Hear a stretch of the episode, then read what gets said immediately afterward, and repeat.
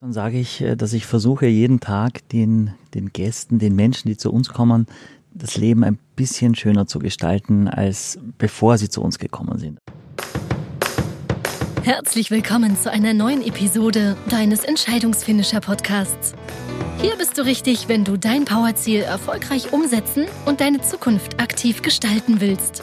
Wir freuen uns, dass du dich gemeinsam mit uns auf diese spannende Reise begibst und wünschen dir viel Spaß, inspirierende Gedanken und hilfreiche Erkenntnisse für das Erreichen deines Powerziels. Los geht's!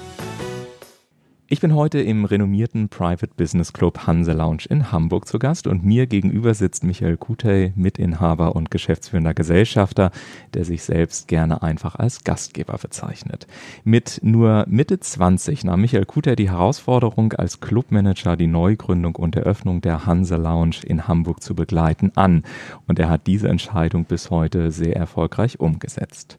Doch damit nicht genug, denn auch als stilsicherer und gern gesehener Gesprächspartner feiner Konversation als erfahrener Sommelier, offizieller Juror für den Falster Feingart Deutschland und natürlich einfach nur als Papa ist er sehr gefragt. Seine größte Auszeichnung hat er von seinen beiden Töchtern erhalten, Prädikat bester Papa der Welt. Ich freue mich riesig auf das gemeinsame Gespräch und begrüße dich ganz, ganz herzlich, lieber Michael Kutey. Ja, vielen Dank, lieber Ulfstine, wie nett. Sehr schön. Gerne. Michael, wie gerade schon gesagt, du bist ja selber stolzer Papa. Ähm, wenn dich deine beiden Töchter fragen, was du beruflich eigentlich genau machst, was mhm. sagst du denen dann? Auch dann sage ich, äh, dass ich versuche, jeden Tag den, den Gästen, den Menschen, die zu uns kommen, das Leben ein bisschen schöner zu gestalten, als bevor sie zu uns gekommen sind. Also ich will ihnen eine gute Zeit geben in der, in den, in den Stunden, in denen sie bei uns sind. Und das hat in der Regel mit Essen und Trinken und Wohlfühlsein zu tun.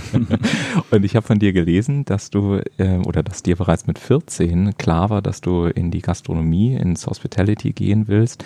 Ähm, wie ist es denn dazu gekommen? Also wie hast du Gastronomie als Kind kennengelernt, dass dieser Wunsch so früh in dir heranreifte? Also tatsächlich, mein Vater ist Koch, meine Mutter ist Kellnerin. Man hat quasi, ähm, ich habe es in die Wiege gelegt bekommen. Meine Eltern haben dann ein eigenes Restaurant eröffnet. Ja. Da war ich zehn. Ja.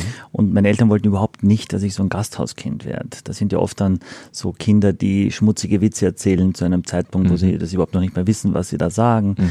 Ähm, und die sehr oft auch dann verdorben und verroten. Das wollten meine Eltern alles nicht. Und trotzdem hat sich irgendwie ergeben, dass sie relativ schnell gemerkt haben, A, habe ich ein Talent. Mhm.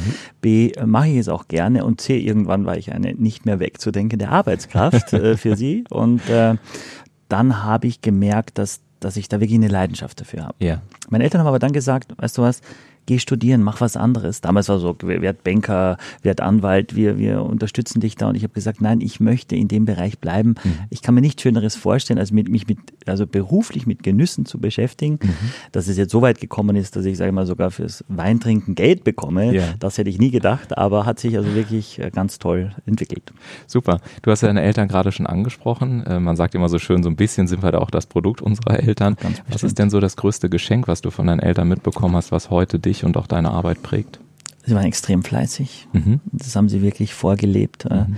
Immer bescheiden. Mhm. Da, das ist, äh, da muss ich mich immer wieder besinnen und sagen, Mensch, schau, was deine Eltern alles erreicht haben aus dem Nichts. Wir kommen wirklich aus ganz einfachen Verhältnissen und mhm. alles Haus selbst gemacht. Mhm.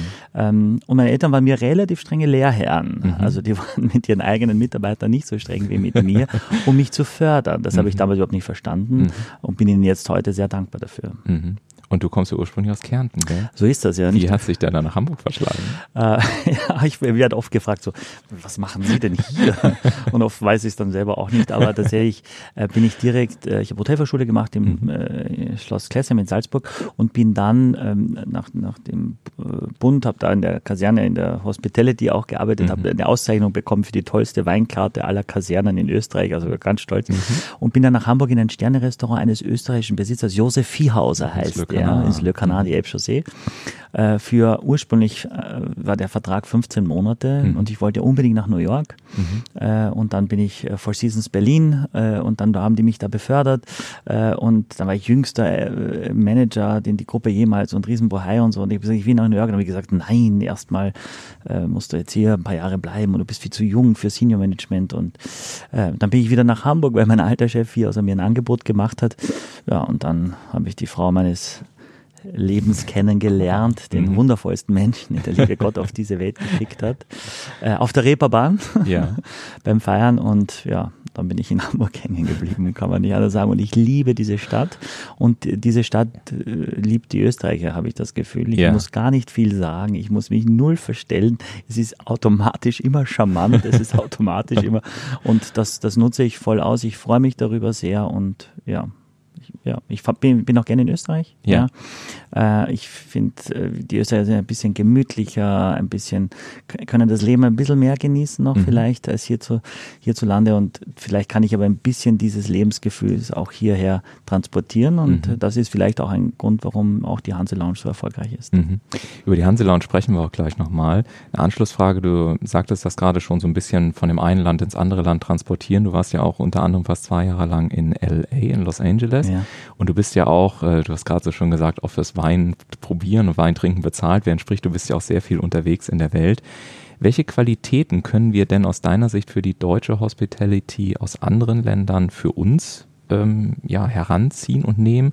Und was können deiner Meinung und deiner Erfahrung nach auch andere Länder in der Hospitality von uns in Deutschland lernen? Na, zum einen glaube ich erstmal per se, dass äh, jegliche Ausbildung Deutschland, Österreich, Schweiz international nach wie vor hoch angesehen ist. Mhm. Ja.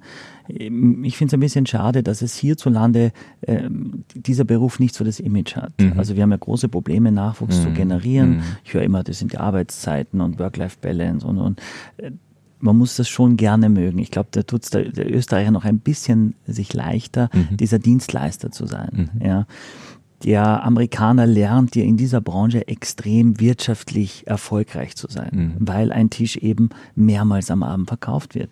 Und wenn der Kaffee serviert ist, dann wird gefragt, kann ich noch was für Sie tun? Und wenn man damit Nein antwortet, muss die Rechnung innerhalb einer Minute serviert werden. Ja, ja. ja. Wenn man das hier macht, dann ist man unhöflich und, äh, und teilweise sitzen die Gäste dann noch zwei Stunden und halten sich an der Kaffeetasse. Wenn rein wirtschaftlich ist das für ein Restaurant natürlich ganz schlecht. Das heißt, man kann deutlich äh, effektiver, wirtschaftlich erfolgreich in, in, in Amerika und in LA habe ich das wirklich gelernt, sowas, sowas führen. Mhm. Ähm, hierzulande, glaube ich, hinterfragen die Menschen mehr, als sie in Amerika tun und jeder glaubt auch, weil er ein, ein Rührei braten kann, er weiß auch äh, über Essen und Trinken Bescheid. Mhm. Und das finde ich, das ist etwas, was mich ehrlicherweise stört, wenn ich mein Auto äh, zum Ölwechsel bringe. Dann ja. zahle ich 800 Euro hinterher, ja. ohne dass ich genau weiß, wie viele Gesellen, Lehrmeister überhaupt Stunden äh, gemacht worden sind und sagt Danke. Und hierzulande glaubt jeder eine Meinung, sich bilden zu können mhm. oder ganz viele, nicht jeder, mhm. äh, über Dinge, die er oft gar nicht weiß oder gar nicht einschätzen kann. Und jeder, der selber kocht, der selber mhm. auf den Markt geht, der weiß eben, wie viel logistische Arbeit steckt, mhm. dass ein Gericht aus unterschiedlichen Komponenten zum gleichen Zeitpunkt mhm. auch heißer wird, wird nur als Beispiel. Und ähm, wir sind hier tatsächlich im Club, was glaube ich ein, ein Problem ist, warum die Branche auch ein bisschen kränkelt, wenn man oft äh, sehr unflätig, unhöflich von oben herab behandelt wird mhm. im Service.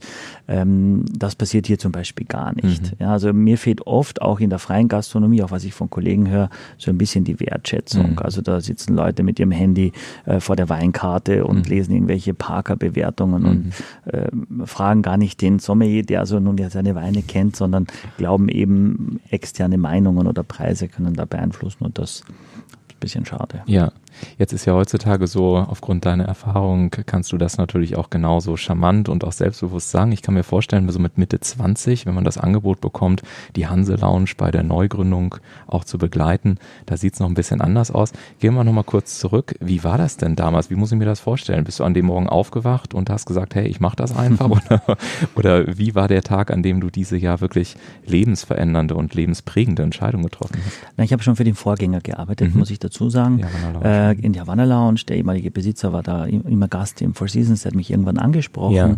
und die wollten ja groß an die Börse gehen und äh, ähm, ich sollte eine zentrale Weinkarte für alles, ein Franchise-Konzept und mhm. so weiter. Und ich war von diesem Ort an diesem Standort einfach total äh, überzeugt und mhm. begeistert. Ich mochte die Idee, es gibt in Österreich gar nicht einen Club. Also mhm. ich dann zu Hause erzählt habe, das ist ein Club in Hamburg, dann glaubt man an viele Dinge, nur vielleicht nicht an sowas. ähm, und ähm, dann ist es in die Insolvenz gegangen und zwei Geschäftsleute, Hamburger Kaufleute, haben das aus dieser Insolvenzmasse rausgekauft. Ja. Nur diesen Standort, nicht ja. die ganzen anderen Betriebe und haben gesagt, wir haben aber von Gastronomie gar keine Ahnung. Mhm. Das heißt, wir machen das nur, wenn du, sprich ich, mhm. das mit dem Team auch begleitest. Mhm. Und da habe ich gesagt, ich will aber weg. Ich wollte immerhin, ich wollte nach New York eigentlich, dann dachte ich mir, vielleicht ist LA ein bisschen wärmer. Ja. Sag, ich will auf jeden Fall hinaus. Ich hatte ein super Angebot von QNAT damals mhm. zur Eröffnung der Queen Mary 2 mhm. äh, und ich war mit einem Bein quasi schon dort. Dann habe ich zeitgleich eben auch meine Frau kennengelernt und dann habe ich gesagt, ich mache das aber nicht für immer. Ja. ja? Und ähm, dann bin ich eben diese anderthalb Jahre hier geblieben, bin nach LA und in der Zeit, wo ich weg war, haben die dann auch gemerkt, okay, es ist doch komplexer, diese ganze mhm. Geschichte, wenn man du nicht aus dem Bereich kommst mhm. und haben mir dann eben äh, Anteile an der Firma angeboten. Das mhm. war Anfang 2007 und ich habe gesagt, jawohl, ich mache das, aber es muss Entwicklungsmöglichkeiten geben, mhm. das ist das eine. Und zum anderen müsst ihr mir zugestehen, dass ich Fehler machen darf, mhm. ja, weil ich will mutig sein mhm. und äh, und warum es mir leichter gefallen ist, ist die Tatsache, ich habe damals sowas wie geblockt. Ich habe mhm. den Mitgliedern geschrieben, ich gehe jetzt in die Staaten, wer möchte, schreibt mir eine E-Mail und ich schreibe ab und zu, wie es mir so geht. Und das mhm. habe ich dann gemacht. So, oh, da haben die irgendwie den Wein mit Eiswürfel getrunken und heute war Jack Nicholson da und äh, Terry Hatcher wollte unbedingt einen Pinot Grigio haben und ich habe gesagt, bei uns gibt's den nicht, weil ich weiß, das ist so ein Wein, der kostet hier vier Euro. Und äh, die haben mir immer geschrieben und sie fehlen uns so. Mhm. Und das, also ich habe das gar nicht bewusst gemacht, wirklich nicht. Äh, aber aber es war wahrscheinlich ziemlich eine smarte Entscheidung und die haben mir berichtet, welche Dinge ihnen nicht so gefallen in der Entwicklung. Und mein Glück war, dass ich immer schon älter ausgesehen habe, als ich bin, mhm. wirklich. Das war ein, ein, großer Vorteil. Ich glaube, diese Außenwahrnehmung. Ja. Also heute sprechen mich dann eben Leute an und so, der ist so in unserem Alter, so Anfang, Mitte 50. Na, mhm. Ich bin einfach zehn Jahre jünger, mhm. aber weil ich schon so lange da bin, mhm. glaubt man natürlich, na, der muss ja schon, der kann mhm. ja nicht unmöglich, kann der schon Anfang 20 mhm. das übernommen haben und von daher kommt mir das eigentlich zugute. Du hast gerade auch die Entwicklung Entwicklung angesprochen, auch der Hanse Lounge. Mhm. Und du hast auch das Thema äh, Fehlerkultur schon angesprochen. Wenn man so einen Club zu einem wirklich der führenden Private Business Clubs entwickelt, nach welchen Managementprinzipien tust du das? Ist Fehlerkultur womöglich eins davon und hast du noch zwei, drei andere? Also ich persönlich bin ja der vollen Überzeugung, dass man vor allem seine Mitarbeiter erstmal motivieren muss. Mhm. Ich glaube, du musst eine Unternehmenskultur führen. Wenn mhm. du als Gast hineinkommst, dann mhm. spürst du gleich, oh, hier ist eine positive Grundstimmung. Ja. Hier wird gelacht, hier wird gelächelt. Ja. Also die Mitarbeiter müssen sich wohlfühlen. Ja. ja. dazu helfen auch die Mitglieder logischerweise, indem sie sie höflich, respektvoll, achtsam auch ansprechen. Ja. Für ich, ich will ihnen den Freiraum lassen. Mhm. Und ich will vor allem erstmal stelle ich Persönlichkeiten an. Mhm. Ich sage, die Qualifikationen kann ich Ihnen, das kann ich Ihnen alles beibringen. Mhm. Ja, ist auch kein Hexenwerk. Es mhm. ist ein Lehrberuf. Ja, äh, man muss, man muss es können, mhm. aber man kann das alles lernen. Aber ein guter Mensch zu sein, ein mhm. achtsamer Mensch, jemand, der sich in diese Rolle des Gastes hineinversetzen könnte und sagen, okay, der nimmt jetzt sein Rebhuhn mit der, mit der Hand, den Knochen mit der Hand. Mhm. Dann will ich eigentlich, dass unser Mitarbeiter automatisch ihm eine Fingerbowl bringen, dass er sich die Hände sauber machen kann mir ist es nicht recht, wenn wir dann hingehen und fragen, darf ich Ihnen eine Fingerbowl bringen? Mhm. Weil, na, na, logisch, darfst du meine bringen. ne? Und das ist so eine Wichtigtuerei, eine Effekthascherei, das ja. wollen wir nicht. Also ja. wenn jemand die Serviette runterrutscht vom Schoß, das passiert täglich, ja. dann will ich, und er hat es ja nicht gemerkt, er hat sich aufgehoben, äh, dass wir automatisch eine neue hinbringen mhm. und, und dann, in, dann erst die alte wegnehmen. Mhm. Das ist nur, nur ein Beispiel, wo ich einfach glaube, dass, dass das auch unser Erfolg ist, dass wir einfach nur aufmerksam sind. Es ist, es ist nur menschlich aufmerksam, rücksichtsvoll und zu schauen, wie geht es dem anderen und wie mhm. kann ich mich selber zurücknehmen. Die Leute kommen hierher The Private Business Club, um ihr eigenes Geschäft zu machen. Mhm. Das heißt, ähm, wir sind der unwichtigste Faktor. Mhm. Wir sind für das, was wir machen, das ist extrem wichtig. Für uns ist das Wichtigste. Aber die Gäste kommen her, unsere Mitglieder kommen her, um sich zu treffen. Das heißt, es muss schnell gehen, es muss schmecken, es muss ähm, alles na, reibungslos laufen. Jeder muss das kriegen, was er bestellt hat. Aber ähm, ich brauche da nicht drei Stunden erzählen, dass es ein mhm. linksgedrehter Ludemeer ist. Der mit, mit, das, das ist spannend, das ist toll, aber das ist nicht das, was wir machen. Mhm. mhm. Und ähm, wir haben ja eine Gemeinsamkeit, in Anführungszeichen. Ich habe meine Karriere auch selber im Hotel, in der Gastronomie begonnen, damals für Kempinskis Hotel da habe ich so die ersten Workshops hey. meines Lebens äh, gemacht. Und äh, ich weiß noch in einer Service-Schulung, bei dem es dann um Beschwerdemanagement ging, da sagte damals eine Führungskraft zu mir, wissen Sie jetzt, Sinne, es ist relativ einfach, einmal Qualität abzuliefern, auch in der Fünf-Sterne-Gastronomie, aber die eigentliche Kunst ist es, Qualität konstant aufrechtzuerhalten. Jetzt mal ganz operativ gefragt, du hast das gerade gesagt, die gute Laune, die Achtsamkeit, die Aufmerksamkeit, auch im Service steht man ja wohl möglich mal mit dem falschen Bein auf, wie man so mhm. schön sagt. Wie stellst du denn ganz pragmatisch, operativ im Alltag sicher, dass das nicht ein Einmaleffekt ist, sondern mhm. dass, wenn die Gäste kommen, sie wirklich eine ganz konstante Qualität auf höchstem Niveau mhm. erleben? Also mir war es generell immer von Anfang an wichtig, lieber mache ich eine Qualität, die vielleicht besser geht, aber mhm. ich kann sie beständig machen. Ja. Also ich muss ein Produkt anbieten, da, wo der, der, der mir das abkauft, immer weiß, das ist eine Bank auf diesem Niveau. Ja. Wenn drei Mitarbeiter fehlen, von einem ist die Oma gestorben, einer hat einen Schnupfen und muss nach Hause gehen, einer hat sich geschnitten, der Fisch und dennoch muss es etwas sein, dass, dass es das Gesamterlebnis nicht so sehr darunter leidet. Mhm. Dafür müssen wir alles tun. Und mhm. dafür ist auch meine klare äh, Meinung, muss ich sehr viel Präsenz zeigen. Also mhm. ich bin viel hier. Mhm. Ja. Und äh, ich sage nicht Mitarbeiter, wie geht's dir? Und will es gar nicht wirklich wissen und gehe schon vorbei, sondern ich schaue dem in die Augen und da kann er mir sagen, was, ich, was er will. Ich empfinde ja, ich spüre. Also Empathie ist, glaube ich, auch ein ganz wesentlicher Bestandteil. Mhm. Und so behandeln wir auch unsere Mitglieder. Also auch da sage ich, Mensch, der ein oder andere hat einfach mal vielleicht auch keinen guten Tag oder eine schwierige Phase. Und dem stelle ich dann ein Glas Wein hin und ich sage, sie gefallen mir gerade nicht und sie müssen mir auch nichts erzählen, aber ja. ich wollte mit dem Wein ihnen eine Freude machen, weil ich finde ihn so groß. Wein ja. ist natürlich ein tolles Thema, um, um so ein bisschen einzusteigen. Absolut, absolut. Ähm, jetzt finde ich es ja ganz spannend, du hast vorhin, und das merkt man auch, äh, wenn du sprichst, dass du zum einen aus dem Herzen gerne wirklich Gastgeber bist, auch diese Achtsamkeit, du hast es gerade so schön gesagt, dann gehe ich mal hin und sage, Mensch, dieser Wein gefällt mir ganz besonders, ich möchte ihm gerne eine kleine Aufmerksamkeit offerieren.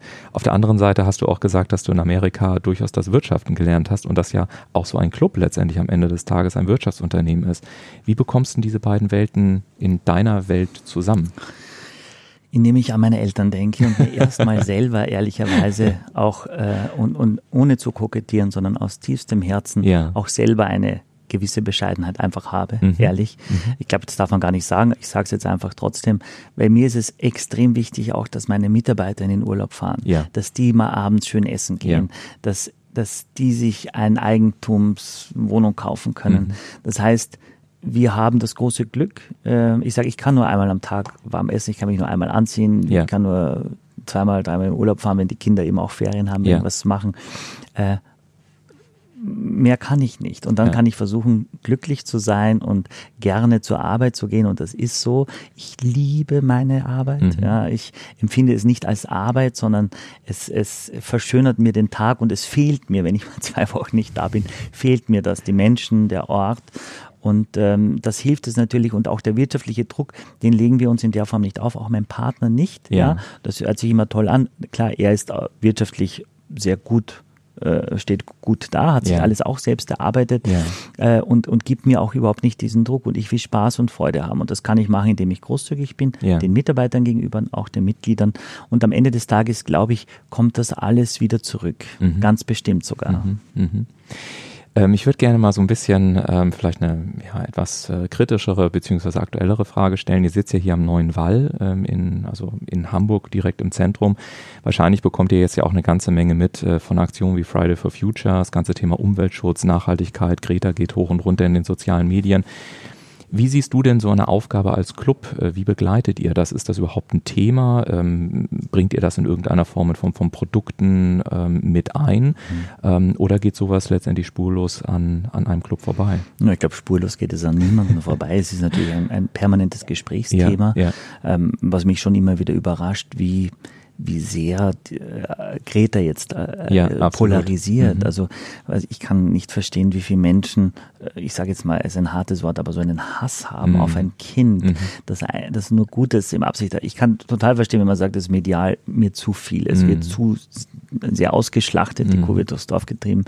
Aber im Prinzip ist jetzt Bewegung in der ganzen Geschichte. Ja. Also wie gehen wir damit um? Erstmal ist klar, ich habe selber zwei Kinder. Das mhm. heißt, ich stelle mir immer die Frage und mit meiner Frau zusammen, in welche in welches Leben, in welche Zukunft hinein haben wir die Verantwortung übernommen, eben mhm. eine Familie zu gründen. Mhm. Und wir für uns äh, ich als Unternehmer, der diese Entscheidungen selber treffen kann, sage natürlich, okay, wir bedienen uns an Energie, die regenerativ äh, erworben wird. Wir äh, nehmen nur äh, Fische aus nachhaltiger äh, Fischzucht zum mhm. Beispiel. Mhm. Wir kaufen keine Aquakulturen, belasteten Lachse, sondern mhm. nehmen das höhere Produkt. Wir selber haben jetzt äh, haben ein Mineralwasser aus der Region und mhm. keins, das 1000 Kilometer mhm. durch, äh, durch die Weltgeschichte fährt und den Pfand dann wieder zurück und und und, mhm. sondern wir, wir versuchen Dinge, die wir gut vertreten können, aus die wir überzeugen, der Überzeugung sind, auch zu machen und hinterfragen uns permanent. Aber aber äh, es ist nicht, dass wir das permanent auch kommunizieren, sondern mhm. ich glaube, das können die Mitglieder ein Stück weit auch erwarten, mhm. dass wir uns um ihre Gesundheit, um, um ihr Wohl und um das Allgemeinwohl kümmern. Mhm. Und das, das natürlich manchmal auf oder häufig auf, auf die Rentabilität geht. Ja. ja? Aber äh, dann, dann kann ich eher entscheiden und sagen, ist mir aber wichtiger. Mhm. Ja. Und ich glaube auch für die, ich will, dass die, dass die Mitglieder gesund bleiben. Ja. Ich will, dass die nicht jeden Tag Fleisch essen, sondern wir müssen ihnen vegane Alternativen anbieten, mhm. vegetarische Alternativen. Wir haben mhm. so tolle Steinpilze. Wir machen jetzt nur Steinpilze und, und die Leute lieben es und freuen sich. Mhm. Und ich habe eine Diskussion schon mit der Küche, die sagt, wir können dreierlei eine Terrine sagen, nein, die wollen nur gebratene Steinpilze, ein bisschen Butter und fertig. Wenn das gut ist, wenn der Pilz gut ist, ja. ja. Äh, und, und so machen wir das, ohne ja. damit äh, mit dem Lautsprecher durch die Stadt zu gehen und sagen, mhm. Gott, wir kümmern uns um das und das und das, sondern mhm. sagen eben wirklich, wo können wir immer wieder uns selbst hinterfragen und da versuche ich auch die Mitarbeiter ins Boot zu mhm. holen. Da frage ich sie auch, müssen wir diese Alufolie nutzen oder gibt es was anderes? Können mhm. wir wieder verschließbare Dinge nehmen? Mhm. Ähm, und da freuen die sich natürlich auch und fühlen sich auch gewertschätzt. Ja. Mhm da sind auch ganz viele in, in, dein, in dieser Antwort sehr, sehr viele Entwicklungsaspekte ja wieder mit drin. Also es geht immer weiter, neugierig zu sein, ne? so eine authentische Neugierde. Wo siehst du denn so die Themen für die nächsten drei bis fünf Jahre? Wo wird sich denn der Club in den nächsten drei bis fünf Jahren hinentwickeln? Was sind da so die Themen, die du im Kopf hast? Naja, für mich ist erstmals so, dass man muss, man kann nicht anders sagen, als dass es erfolgreich ist. Mhm, absolut. Machen, die Hanse ja. Lounge. Ähm, und wir haben eine Warteliste und wir hatten jetzt gerade die Tage unsere Beiratssitzung ja. und wir haben deutlich, deutlich mehr Anträge, als wir ja. äh, Möglichkeiten haben. Wir haben uns irgendwann gesagt, wenn einer rausgeht, kann jemand reingehen ja. und es passiert halt wenig, dass Leute ja. rausgehen, was ein absolute, das ist der Ritterschlag an, an, an, Kompliment, das man mhm. kriegen kann, dass die Mitglieder sich wohlfühlen. Mhm. Für mich ist die, die Herausforderung, dass wir äh, schauen, dass wir nicht, äh, dass wir die Jugend nach wie vor begeistern. Mhm. Ne? Weil wir also nicht, wenn, wenn kein Mitglied austritt, werden, mhm. werden wir alle zusammen jedes Jahr ein Jahr älter. Mhm. Und irgendwann bin ich halt bei weitem nicht mehr der Jüngste. Mhm. Das ist ja auch wunderbar so. Mhm. Aber es muss nach wie vor attraktiv sein für junge Menschen. Mhm. Äh, und wir, wir, wollen nicht sexy sein, wir wollen auch nicht trendig sein, aber mhm. wir wollen ähm, ein Gefühl geben, auch der Wertschätzung für junge Menschen. Ich habe oft das Gefühl, erinnernd zurück an meine Zeit, dass man so nicht so ganz ernst genommen wurde, dass man mhm. so ein bisschen von, wenn man mal in ein feines Restaurant ging als junger mhm. Mensch, weil man, das haben sich richtig abgespart, aber es war einem so wichtig, dass man so ein bisschen nicht so ganz für ernst genommen. Ich war, ich habe es gehasst, mhm. ja, und habe für mich geschworen, wenn ich mal in diese Situation komme, mhm. werde ich das auf keinen Fall so tun, sondern mhm. ich werde ganz, ganz klar diese Wertschätzung zeigen, diesen Menschen gegenüber und einfach sagen, ja, ich freue mich, dass du äh, hierher kommst, weil du bist 20 Jahre jünger als die mhm. anderen, aber irgendwas gibt es offensichtlich, was, was dir daran so viel Freude macht, dass du auch Teil unserer, unserer Geschichte werden willst. Wie sieht es denn bei euch äh, aus mit äh, Frauenquote und ähnliches? Ist sowas ein Thema oder wird sowas ein Thema sein? Wie ist so das Mitgliederverhältnis? Na genau, wir haben aber knapp 1000 Mitglieder, mhm. die Hanse Lounge und äh, circa 10 Prozent sind Damen. Mhm. Ja, das Was ist, ja relativ wenig ist, oder? Ja, es ist relativ wenig, ja. ehrlicherweise. Warum ähm, ist das so? Warum ist das so? Es ist, glaube ich, schon auch immer leider noch ein Spiegel der Wirtschaft irgendwo. Ja. Also das, was wir hier machen, spiegelt schon ein Stück weit das auch wieder, ja. fürchte ich. Ja. Ähm, wir haben von vornherein immer gesagt, es gibt ja auch Clubs, die, die zum Beispiel gar keine Damen aufnehmen. Und das haben wir immer gesagt, das finden wir überhaupt nicht zeitgemäß. Ja. unsere Einstellung. Ich akzeptiere das alles. Ähm, und ähm, warum ist das so? Kann ich dir ehrlicherweise gar nicht beantworten. Mhm. Ähm, wir haben jetzt ein großes renommiertes Unternehmen, der ganze Vorstand drauf, das sind sechs Personen, davon sind zwei Damen. Mhm. Ja, das ist dann jetzt äh, ja schon 33 Prozent. Wenn wir da in, irgendwann hinkämen, wäre das mhm. wunderbar. Mhm. Äh, aber es glaube ich, es muss auch natürlich wachsen. Und natürlich mhm. mit der Warteliste haben wir die Chance, schon ein bisschen nicht manipulativ, aber uns da natürlich ein bisschen zu bedienen, immer unter der Prämisse, wer bringt den größten Mehrwert ja. für die bestehenden Mitglieder. Ja. Also wen glauben wir ist da am spannendsten und natürlich, ja. dass die Wartezeit irgendwo im Rahmen bleibt. Mhm. Ich will gerne mal kurz eingehen auf die Mitglieder, weil wir jetzt auch schon so oft das Wort Mitglieder gehört mhm. haben. Ähm, du hast ja vorhin auch gesagt, dass du sehr präsent bist, dass du auch hier viel im Club ähm, selber ähm, zugegen bist. Und du hast es ja letztendlich jeden Tag mit einem durchaus anspruchsvollen Kundenklientel zu tun. Auch mhm. Menschen, die gewohnt sind, dass viele andere Menschen das tun, was sie gerne machen oder was sie gerne hätten. Ähm, wie findest du denn in der Praxis, so im Alltag, die richtige Ansprache? Also worauf achtest du? Ähm, wie findest du die richtige Dosis im Umgang mit Menschen? Also ich würde sagen, dass die überwiegende Mehrzahl unserer Mitglieder natürlich absolute Alpha-Tiere sind. Mhm. Das sind Menschen, die die erfolgreich sind. Ja. Ich weigere mich extrem gegen den Begriff elitär, ja. weil wir das nicht sind und wir das nicht sein wollen. Ja. ja. Ähm, und ich meine, es kostet bei uns äh, jetzt 870 Euro im Jahr. Ja. Äh, das kostet ein ordentliches Fitnesscenter im Monat, kostet auch 80 Euro. Also das, daran kann es nicht liegen.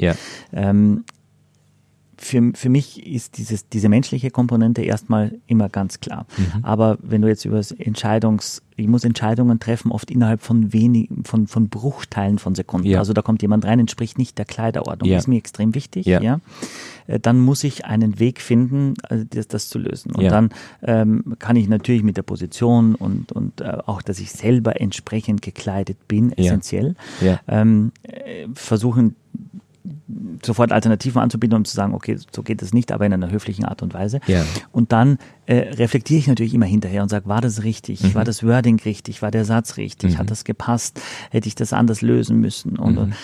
um, um mich da noch zu perfektionieren. Mhm. Weil ich glaube, äh, im Endeffekt weiß es ja jeder, der unterschreibt und sagt, es gibt hier eine Kleiderordnung, ich brauche mhm. mindestens das Jackett, mhm. äh, brauche nicht die Kombination von T-Shirt, Jackett, Turnschuhen. Mhm. Das wollen wir nicht mit Jeans. Das ist, weil ich, ich sag mal, du, du hast einen ganz wichtigen Termin, auf den hast du drei Jahre hingearbeitet mhm. mit einer, mit einer Person. Wenn der dir wohl gesonnen ist, kann dein Leben sich ändern, mhm. weil das dann und nebenan kommt einer, der hat 18 Runden gerade Golf gespielt, weil mhm. der hatte diesen Termin schon gestern mhm. und heute be be beschenkt er sich selber. Mhm. Das ist ungerecht, wenn er dann hierher kommt, äh, weil für ihn war es gestern ganz wichtig, heute ist es ihm nicht wichtig. Und dir, ähm, was können wir dir geben, wenn du Mitglied bei uns bist? Vertrauen vor allem. Mhm. Wir können, wir grüßen dich mit Namen, wir kennen deine Gewohnheiten, wir wissen, du trinkst dein Wasser mit oder ohne Kohlensäure, mhm. wir wissen, du, du, du lässt, machst Low Carb und lässt äh, alles, alles äh, Opulente weg.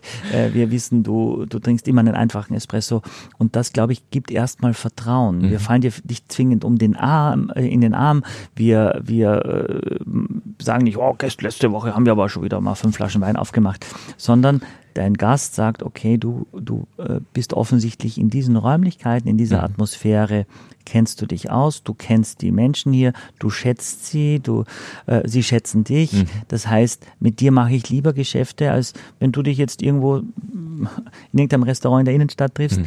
äh, wo dich keiner kennt. Du bist mhm. ganz anonym und dann ist der Tisch schon nicht und du sitzt, der Nachbar hört dir alles mit und das, das müssen wir bewahren. Mhm. Und da muss ich eben, und dafür sorge ich. Und mhm. ich schiebe dann immer vor, dass, dass das nicht mein, meine, dass das nicht meine Idee ist, ja. sondern ich vertrete die Interessen des Clubs. Mhm. Und das muss ich dann auch vehement machen. Also mhm. das, die, diese Entscheidung muss ich dann auch durchführen. Und da wurde ich auch schon beschimpft und mhm. beleidigt und oft, aber im Nachgang haben mich Leute dann angerufen und sich entschuldigt dafür und mhm. haben gesagt, ich musste vor dem Gast oder, und das verstehe ich auch, das akzeptiere ich und dann alles wieder fein.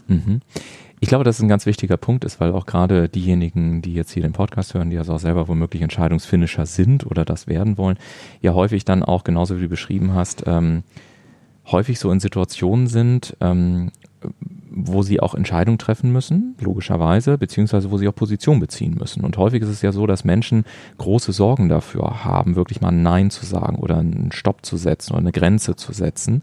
Und auf der anderen Seite wünschen sich natürlich die Einhaltung einer bestimmten Wertestruktur. Ich würde es gerne versuchen, noch konkreter mal runterzubrechen.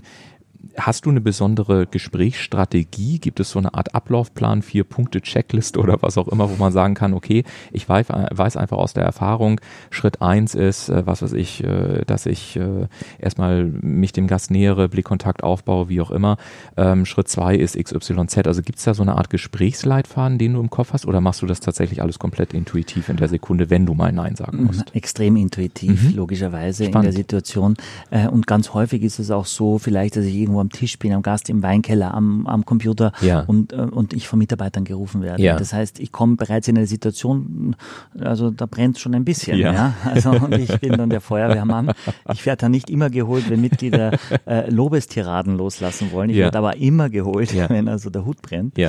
Äh, und dann versuche ich erstmal quasi äh, mich, mich offen zu präsentieren, also ja. die Arme auszustrecken ja. und, und, und sofort zu überlegen, wie kann ich eine Lösung finden und wie kann ich vor allem nicht nur Nein sagen geht nicht, äh, sondern äh, ich rufe sofort im Hotel für Jahreszeiten zum Beispiel mhm. an und kümmere mich drum oder Mensch, haben wir das nicht und das tut mir, aber ich kann es trotzdem nicht machen. Also mhm. ich kann es nicht machen, das steht klar, mhm. äh, das steht fest. Ich weiß es zu, Be zu Beginn des Gesprächs schon sofort. Das heißt, mhm. es ist nicht entscheidungsoffen, mhm. sondern ich weiß bereits die Entscheidung, ich muss die nur verkaufen können. Mhm. Und das kann ich, ich habe da kein Prinzip, ja, ja, sondern ich versuche die Situation äh, zu erspüren. Ja. Es hilft mir aber mein Standing enorm. Ja? ja? Das heißt, und da bin ich hineingewachsen in ja. diese Rolle. Das hat mir also am Anfang konnte ich danach zwei Nächte nicht schlafen. Ja. ja? Und äh, das hat mich mitgenommen. Und mhm. es nimmt mich heute aber auch noch mit. Warum? Mhm. Weil ich ein sehr emotionaler, leidenschaftlicher Mensch bin. Mhm. Und weil ich eigentlich den Menschen nie was, also ich möchte den Menschen immer was Gutes tun. Mhm. Ja, und das macht mich dann erstmal traurig. Mhm. Ähm, aber du lernst dann in der Zeit, dass dass du zu viel Energie verschwendest in vielleicht fünf Prozent der Menschen, die unzufrieden sind mhm. und dann die 95 Prozent vergisst, die mhm. aber sehr zufrieden sind. Mhm. Und dann glaube ich, das ist ein Managementfehler, weil dann verlierst du aus dem Fokus, warum dein Produkt geliebt wird, mhm. ja, und gibst den anderen zu viel Raum. Mhm. Und das will ich nicht machen. Mhm.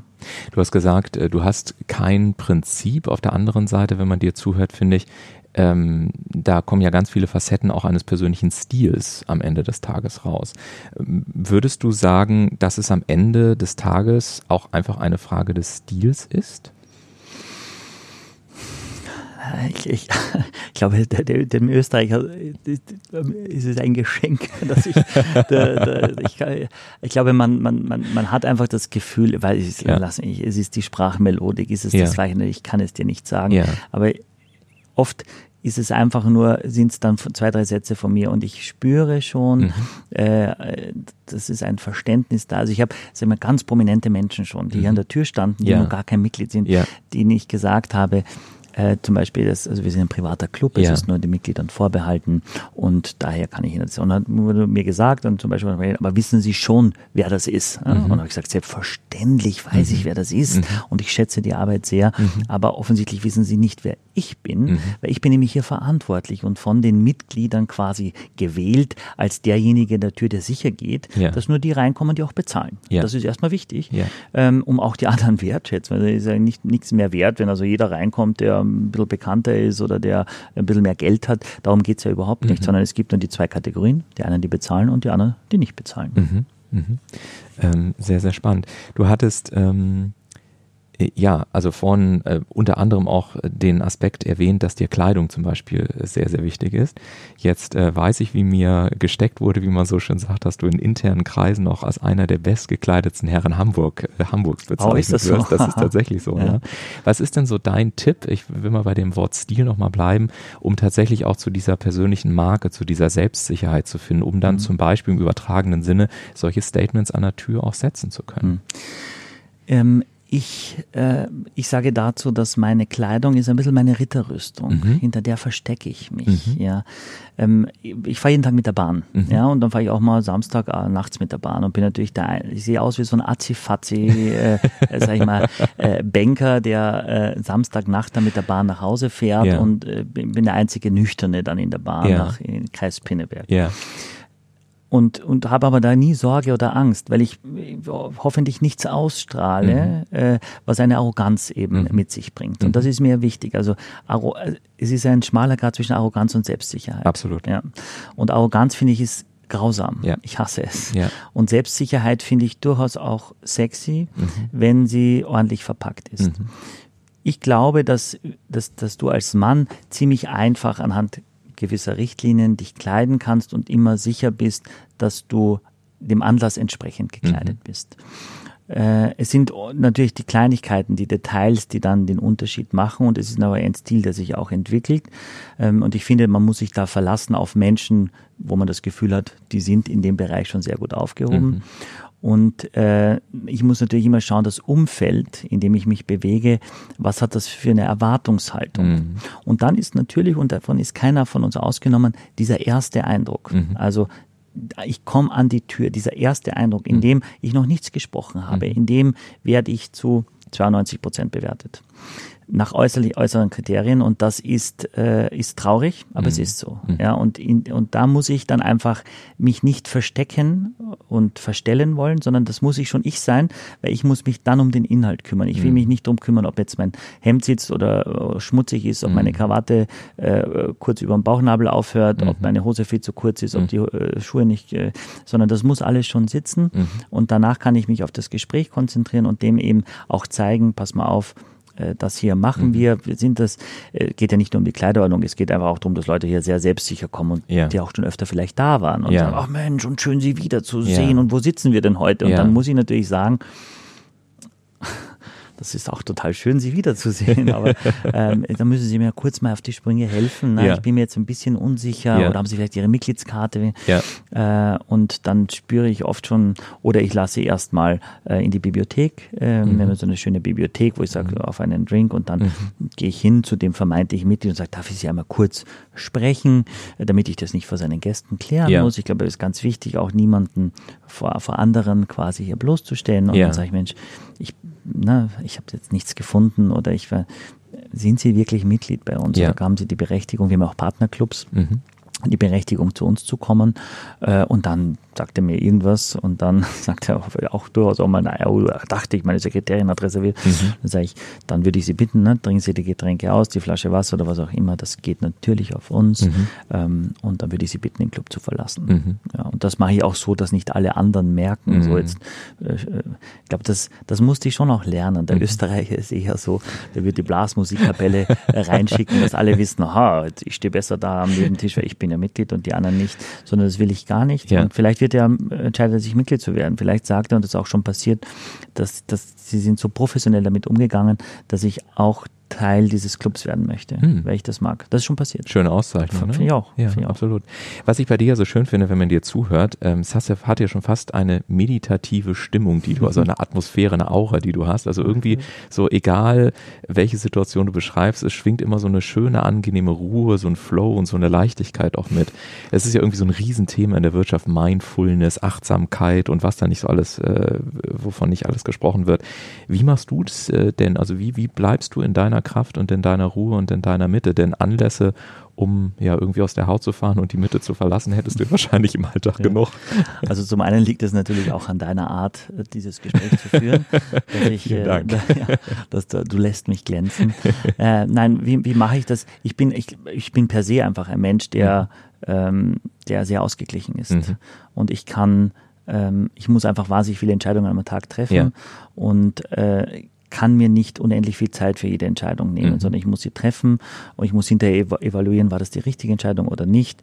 Aber ich halte mich nicht länger darauf auf. Ich muss Dinge delegieren mhm. und dann sind sie für mich gedanklich abgehakt, weil mhm. ich sonst äh, nicht hinterherkomme. Mhm. Äh, mir hilft diese Bahnfahrt extrem, mhm. ja, weil ich das Gefühl habe, äh, ich komme noch mal runter. Mhm. Ja, äh, ich lese abends zum Beispiel die Tageszeitung auf dem Weg nach Hause. Das ist schon, das ist schon zwei Tage alt, aber es ist für mich einfach da lese ich oft Dinge, die ich sonst nicht lesen würde, weil mhm. man neigt ja dazu, Überschriften zu lesen oder fertig und so habe ich 20 Minuten, mhm. freue mich, freue mich auch schon immer drauf, ehrlicherweise. Mhm. Dann ist es die Familie, mhm. die Kinder, die mich immer erden, logischerweise, mhm. ja. für die ich Papa, egal was, ja. ich, was ich mache. Ja. Und ähm, wenn du weißt, wo du herkommst, ja, dann gibt es nie einen Grund, ähm, aus der Haut zu fahren und, und immer, wenn du, wenn du immer das, was auch wirklich wichtig ist, mhm. ja, nämlich zum Beispiel, dass irgendwann wir alle nicht mehr da sind. Ja, das stimmt. Ja. Und, äh, und dann passieren natürlich auch im Freundeskreis, im Bekanntenkreis, dass Schicksale passieren, die, wo man immer sagt, ab jetzt will ich das Leben ändern. Und mhm. dann ist zwei Wochen und dann ist man wieder in seinem gleichen Trott mhm. drin. Wenn man aber und das muss man, glaube ich, meine Frau hilft mir extrem, mhm. na, weil die sehr im sozialen Bereich unterwegs mhm. ist mhm. und ganz, ganz was anderes macht als ich und dass ich da nicht vergesse, dass ich A, zum einen hier der Dienstleister bin, mhm. erstmal. Und das haben ja viele Menschen Schwierigkeiten, überhaupt Dienstleister zu sein, mhm. obwohl sie es eigentlich sein müssen. Aber es ist ja, ist ja immer, es geht ja vor allem ums Leisten. Ja. ja ich werde bezahlt dafür, ja. dass ich höflich und freundlich bin. Idealfall bin ich sowieso, mhm. ja, aber ich hasse zum Beispiel Menschen, die dich an, äh, anlächeln und sich umdrehen ja. und ihr Gesicht verziehen. Ja. ja. Mhm. Dann, dann ist für mich das schon durch. Dann mhm. spüre ich, da, da fühle ich mich nicht wohl. Mhm. Ja. Und. Ich habe ähm, so, wenn ich dir so zuhöre, wie gesagt, ich habe ja selber bei oder hatte das Privileg, unter anderem für Kempinski arbeiten zu dürfen, da das äh, Trainingsmanagement so ein bisschen mit begleitet, wurde dann damals auch so gelegentlich mal nach Bazaro geschickt, damals gehörte das noch zu Kempinski. Und ähm, logischerweise, da ich in Berlin war, im Adlon, ähm, kommst du auch mit anderen Häusern in Kontakt, mit anderen Ketten wenn ich dir so zuhöre, dann habe ich da, höre ich da relativ viele Facetten raus, die mich an Ritz Carlton erinnern, so an dieses, an dieses ähm, Credo, was damals vorherrschte. We are ladies and gentlemen, serving ladies and gentlemen. Mhm. Ist es etwas, was ich nur höre oder ist es etwas, was, ähm, was du ähm, ja, was deine Arbeit auch mit auszeichnet. Genau, ich habe für Four Seasons gearbeitet Eben. in Berlin, genau, nicht weiter, war in, in jedem Fahrstuhl war irgendwie Service und ja. zu jedem Buchstaben gab es dann irgendwie dieses mhm. Ladies and Gentlemen, Serving Ladies genau. and Gentlemen, fand ich auch gut. Ähm, man muss immer aufpassen, weil ich finde ganz viel, also relativ viele ähm, äh, schreiben das irgendwo hin, ja. aber leben es nicht. Genau. Mhm, und ich, ich, man muss es vorleben und mhm. man muss, ähm, man muss dieser Leuchtturm sein, auch mhm. als Unternehmer und man muss es wirklich auch fühlen. Mhm. Wenn du es nicht fühlst, wirst du nie so überzeugend mhm. sein und dann ist es nur eine Fassade und die mhm. kannst du nicht immer aufrechterhalten. Ja, und deswegen ist dieses, dieser Grundsatzgedanke für mich aber auch extrem wichtig, dass die Mitarbeiter nicht zu devot sind zum mhm. Beispiel, sondern sich hinstellen und sagen, jawohl, das machen wir, das mhm. haben wir für Sie vorbereitet, mhm. das ist unser Produkt. Mhm. Ähm, und weil, weil, auch das finde ich nicht schön, wenn man zu devot und selbstverständlich ja. und der Generaldirektor. Ja. Und das mögen auch die Mitglieder nicht, ja, sondern die, die mögen das auch, wenn man wenn man auf einer Augenhöhe spricht ja. miteinander. Und ja. das, das ist das ist hier so ein, ein wirklich ein Kokon in einer Welt, ja. in der äh, das ganz oft grausam verroht und, mhm. und hinten runterfällt. Mhm. mhm. Und es spiegelt auch so ein bisschen meine Erfahrung wieder. Ich darf ja auch ähm, mit ähm, Vorstandsvorsitzenden, Geschäftsführern und so weiter in der täglichen Praxis arbeiten und ich stelle auch fest, dass es eine, eine gewisse Form der Dankbarkeit auch gibt, wenn du Genauso wie du sagst, wenn du einfach äh, eine Einladung selbstsicher aussprichst und sagst so, das haben wir für Sie vorbereitet, das und das ist mein, mein Vorschlag, wie wir durch den heutigen Tag gehen. Ähm, ich habe so das Gefühl, dass Sie auch ganz dankbar sind, wenn Sie mal einen Moment ähm, so ein bisschen die Kontrolle auch einfach mhm. loslassen können, einfach sich mal zurücklehnen können, genau. äh, hier im Club wahrscheinlich auch mal eventuell eine Zigarre rauchen können, schönes Gläschen Wein trinken können mhm. und einfach mal eine schöne Zeit haben und einfach wissen, es läuft und es funktioniert und ich kann einfach mal loslassen, oder? Bin ich komplett bei dir. Mhm. Also ich glaube, wenn du den ganzen Tag Entscheidungen ja, triffst, eben. freust du dich mal, wenn zwei Stunden das jemand für dich abnimmt. Ja, genau. Aber der hat natürlich die extreme Verantwortung, ja. das auch gut zu machen. Ja. Weil wenn du das aus der Hand gibst und danach enttäuscht nach Hause gehst, mhm. dann machst du es das nächste Mal genau, das nicht mehr, das sondern sagst du, das, der ist so total nett und charmant und witzig ja. und lustig und höflich und alles, aber Essen hat nicht geschmeckt, Wein hat mir nicht geschmeckt, ja. hat zu lange gedauert, der Platz war grausam und das heißt, du musst es dann auch liefern, du ja. musst es auch halten, was ja. du versprichst. Ja. Aber und das, du, da, da, du musst immer, glaube ich, das Gefühl trotzdem geben, der Gast hat sein Stück weit selbst entschieden. Mhm. Ja, ähm, aber an und für sich ist genau das, was, was du sagst, das ist, mhm. glaube ich, auch ein Schlüssel zum Erfolg. Mhm. Und über Wein und Essen hattest du auch gerade noch mal gesagt. Noch mal ein paar abschließende Fragen zu diesem herrlichen Thema Wine and Fine Dining. Ich habe ein schönes Zitat von dir gefunden. Das heißt, ein Wein muss schmecken, das ist die Basis. Wein muss muss sich aber auch für sie lohnen. Mhm. Was meinst du denn damit genau? Na, zum einen habe ich das, ich berate auch, äh, auch Unternehmen, also gastronomische Unternehmen, mhm. ja. Habe lange für die Hamburger Staatsoper zum Beispiel, mhm. für den Caterer gemacht, für den Friedrichstadtpalast. Ähm, ich glaube, dass viele Gastronomen, mhm. ähm, für dieses, sind ja oft Köche, die Restaurants dann betreiben, für dieses Thema extrem lästig einfach. Ja. Die wollen, dass es funktioniert. Mhm. Die haben keine Ahnung, keine Muße. Mhm. Die könnten sich stundenlang über die Qualität von der Kartoffeln unterhalten, ja. ja aber bei Wein interessiert sie nicht. Mhm. Verstehe ich auch. Ist schade. Mhm. Und so werden die Weinkarten dieser Stadt und dieses Landes immer ähnlicher. Ein paar mhm. große Importeure kümmern sich um, um alles. Ähm, und viele haben einfach auch Angst, überhaupt irgendjemanden zu bezahlen, zu sagen, mhm. der will ja auch nur sein Geld verdienen und so weiter. Das ist in der Branche schwierig, finde ich wirklich. Ähm, für mich ist das vor allem jetzt an, an jemanden, der, der, den ich beraten soll, auch jetzt in Sachen zum Beispiel, ich möchte einen Weinkeller kaufen oder ich möchte äh, in Wein investieren, dann soll es sich lohnen. Und für den, für den Gastronomen soll es sich lohnen, weil er A, ein Geld damit verdient. Mhm. Ja. Für mich ist am Ende des Tages, wenn ich in ein Restaurant gehe und ich kaufe eine Flasche Wein für 30 Euro, mhm. dann ist es mir als Gast heute noch ziemlich egal, ob die dem, dem, dem äh, Gastronom 10 Euro, 12, 15 oder 5 Euro gekostet mhm. hat. Wenn ich jetzt im Restaurant einen fairen Wert für diese 30 Euro empfinde. Und das ja. ist die Aufgabe. Äh, und das, weil ich eben so wahnsinnig viel probiere, ähm, kann ich das eben schon sagen. Ich kann ja. sagen, ist immer subjektiv, aber ich kann schon sagen, dass für 30 Euro ist das sehr viel Wein oder sehr wenig Wein. Ja. Und das möchte ich versuchen zu vermitteln. Ja, Wert und anderer Begriff dafür, Würdigung ist ja auch immer eine subjektive Größe, das hast du gerade gesagt. Wenn wir uns jetzt so eine Fine-Dining-Situation vorstellen, bei der ja auch durchaus dann mal mehr als 30 Euro bezahlt wird für die Flasche, was oder wie verteilt sich so deiner Erfahrung nach, ähm, deiner Meinung nach, wie verteilen sich so die Erfolgsparameter? Also welche Faktoren tragen am Ende zu diesem Erlebnis bei, dass ich wirklich rausgehe und sage, das war es mir am Ende des Tages wert? Mhm. Also wie viel ist Inszenierung, wie viel ist der Service, wie viel ist das Essen? Kann man das ungefähr so in, in Prozent äh, splitten? Glaube ich nicht, dass du das in Prozent sagen mhm. kannst. Ähm, ich, ich bin ja, als, wenn ich als Sommelier an den Tisch gehe, der Berater erstmal. Ja. Das heißt, äh, was ich mag und was mein Gast mag, kann meilenweit voneinander entfernt sein. Ja. ja. Aber ich mache es gut, wenn, wenn das, was er gehabt hat, ihm auch geschmeckt hat. Ja. Und es gibt natürlich auch Situationen, und die muss ich erkennen, wo wo ich spüre, es ist sehr wichtig, dass ja. alle Gäste am Tisch gleich wissen, wie viel Geld der gerade ausgibt. Ja. ja. ja. Das heißt, da muss es ein Name sein mhm. und es muss auch ein Preisschild dranhängen, dass man, wenn man sich ein bisschen mit Wein beschäftigt, mhm. auch weiß, um diese Wertschätzung zu spüren. Mhm. Ich sage ein Beispiel. Äh, du kommst hierher und ich soll, und das ist ein ganz wichtiger Gast und du hast was zu feiern und du sagst, mhm. ich empfehle, der, der Gute, das ist der Weinmensch hier und der empfiehlt, und ich empfehle einen ähm, neuseeländischen äh, Pinot Noir, der kostet mhm. 250 Euro und hat einen Schraubverschluss. Mhm. Und jetzt ist dein Gast einfach jetzt nicht sehr weinversiert mhm. und der denkt sich jetzt, oder es gibt die Gefahr, dass ja. er sich denken ja. kann, Gott, jetzt mache ich so ein großes Geschäft, ich gebe ihm und dann bestellt er einen Wein mit so einem Schraubverschluss. Ja. ja dann ja. weiß ich für mich, ja, und vielleicht ist es gar nicht so, vielleicht sagt er, es ist mir komplett egal, ob was der einen Verschluss hat, Hauptsache der Wein schmeckt mir, war ja ein richtiger Ansatz. Mhm. Aber dieses Risiko gehe ich gar nicht erst ein, mhm. sondern da weiß ich, in dem Moment äh, will ich auf Nummer sicher gehen, mhm. dass dass auf jeden Fall unser Mitglied, der, der den Wein bestellt, der soll glänzen. Es geht null um mich. Mhm. Und ich glaube, das kannst du äh, im, im Laufe der Jahre, das, da hilft Lebenserfahrung mhm. auch, dass man sich da selbst zurücknehmen kann mhm. und sagen kann, okay, äh, ich brauche das gar nicht mehr, mich diese Wichtigtuerei, dieses Aufspielen. Es geht null um mich und ich bin froh, wenn die, wenn der, wenn unser Mitglied nach Hause geht und sagt, Gott, das war ein toller Abend die Parameter, die du gesagt hast, es muss alles funktionieren. Ja. Aber, und natürlich sagen, sagen ihm ja die Gäste auch, auch wenn er gesagt hat, vielleicht sagt er, aber ich habe schon dreimal besser hier gegessen in ja. den letzten zehn Jahren.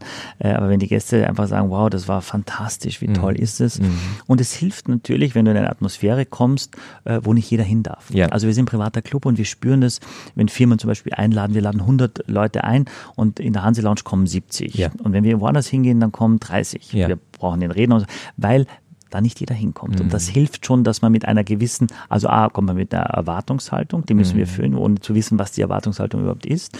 Äh, und wir müssen dann natürlich irgendwas ableisten, abliefern, äh, wo man dann rausgeht und sagt, jawohl, eigentlich mhm. möchte ich auch gerne dort Mitglied mhm. sein. Mhm. Ja, ja, schönes Bild. Mir persönlich würdest du ja mit einem neuseeländischen Wein eine große Freude bereiten. Neuseeland ist ja über die Jahre meine zweite Heimat geworden. Ja, wie toll. Aber unabhängig von Neuseeland, gibt's denn so für die Hörer, die jetzt äh, gerade richtig Lust bekommen haben auf ein schönes Glas Wein, aktuell ein Kutei-Geheimtipp für eine tolle Flasche? Also wer, äh, tatsächlich äh, ähm, äh, ab glaube ich, dem achten, ne, ab ab Ende Oktober kommt ein eigener Wein-Podcast, den ich mit der Funke Mediengruppe ah. äh, rausbringe. Vier Flaschen heißt der. Ja. Das mache ich zusammen mit dem Chefredakteur vom äh, Hamburger Abendblatt. Ja. wurde ich gecastet. Ja. Ähm, wo ich eben ganz viel über Wein spreche. Ja. Weil es gibt keinen Lieblingswein. Es gibt vielleicht Lieblingswein in dem Moment, mhm. äh, in dieser Situation. Ähm, der kann 10 Euro kosten, der mhm. kann 50 Euro kosten. Ähm, aber ich versuche da den Wein zu beschreiben, ja, aber in, in Worten, die man auch nachvollziehen kann. Also jetzt nicht so ein Sommelier Deutsch, wo man denkt, Gott, ich weiß gar nichts, ich bleib lieber bei meinem ja. gewohnten Wein, ja. weil mir das alles zu spanische Dörfer sind. Ja. Äh, und das soll eben auch unterhaltsam sein. Und das kann ich an der Stelle, würde ich mal raten, vier Flaschen mal da rein zu. Es dauert viel länger als dein Podcast.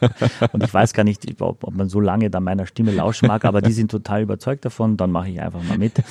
Äh, und Wein muss man halt äh, äh, viel erschmecken, ja. um, um dann herauszufinden. Aber ich glaube, es, man kann eine, man hat vielleicht Menschen, eine, seinen Weinladen seines Vertrauens, der dir der deinen Geschmack dann schon kennt mhm. und der dir dann eben ganz explizit explizit auf deinen Geschmackssachen empfehlen kann. Und da fährst du immer, gehst du immer auf Nummer sicher. Wunderbar, dann wissen wir jetzt auch, welchen Podcast wir dann als nächstes ja, hören. Neben den Entscheidungsfinisher. genau.